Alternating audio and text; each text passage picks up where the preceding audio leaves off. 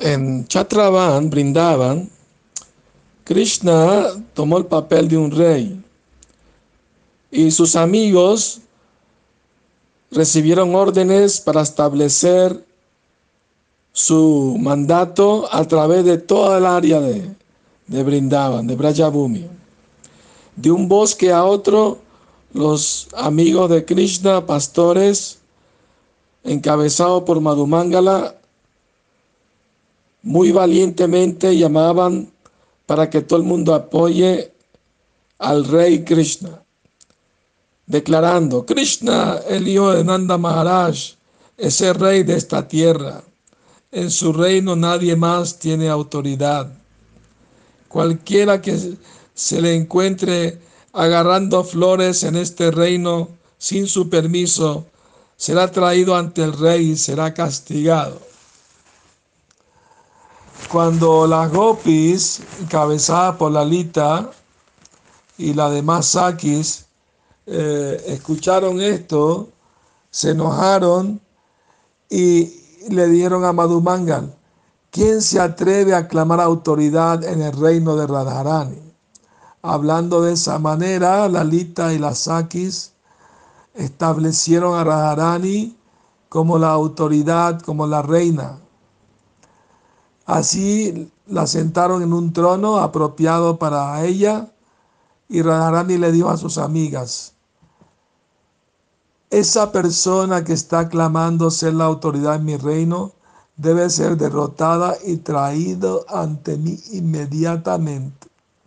Escuchando la instrucción, las amigas se prepararon para la batalla, llevando eh, varas de flores hechas por Brinda Devi. Desde una distancia, Subal y los otros pastores vieron miles y miles de gopis viniendo hacia ellos en todas las direcciones. Madhumangala estaba tratando de escapar, pero fue capturado por una de las gopis, que lo ató sus manos con una guirnalda de flores. Y él fue inmediatamente llevado ante Srimati Radharani. Viendo Madhumangala, Radharani repetidamente le preguntó, ¿quién tiene la verdadera autoridad para regir este reino? Ese, ese regidor debe ser castigado para que aprenda nunca más a actuar en contra mía de esa manera. Escuchando esto, Madhumangala bajó su cabeza y dijo, dame tal castigo que mi estómago se llene hoy.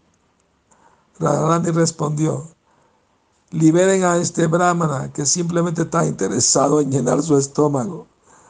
Déjenlo que vaya con su rey. Así que las gopis soltaron a Madhumangala, quien corrió pero todavía con las manos atadas. Krishna, quien estaba sentado majestuosamente en el trono de un rey, como un rey, cuando vio a Madhumangala le preguntó, ¿cómo llegaste a tal condición de estar atado? Acongojado, Madhumangala respondió, ese resultado que obtuve por declararte a ti como el rey.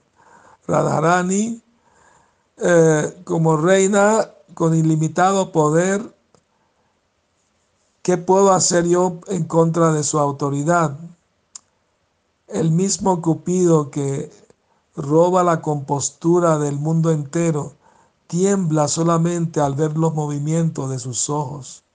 Mi consejo para ti, oh Krishna, es que tú debes reconocerla a ella como la autoridad y rendirte rendirte ante ella y tomar refugio en ella.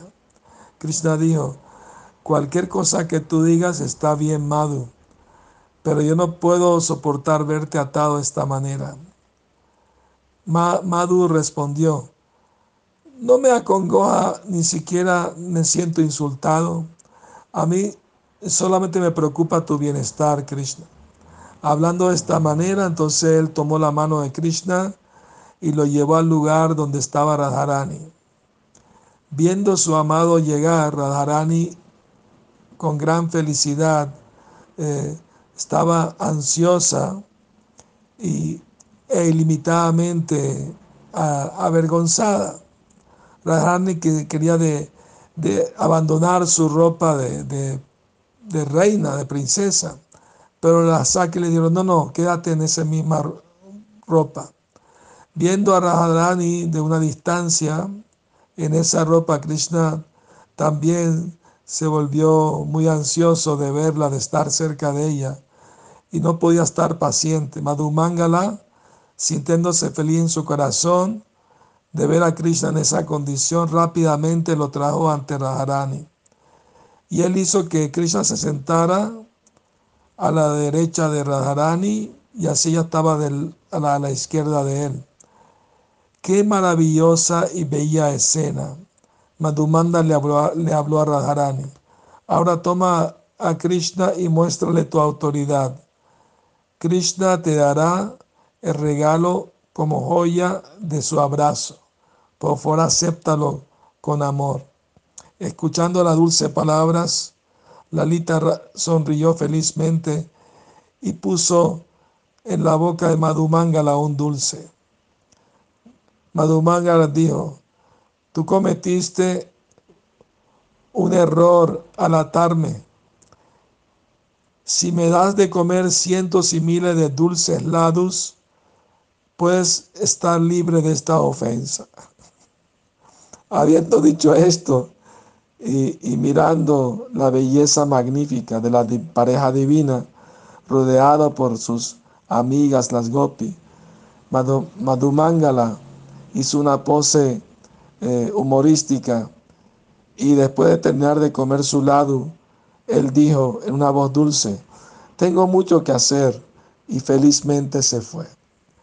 Que tengan feliz noche y sueñen con Radha y Krishna.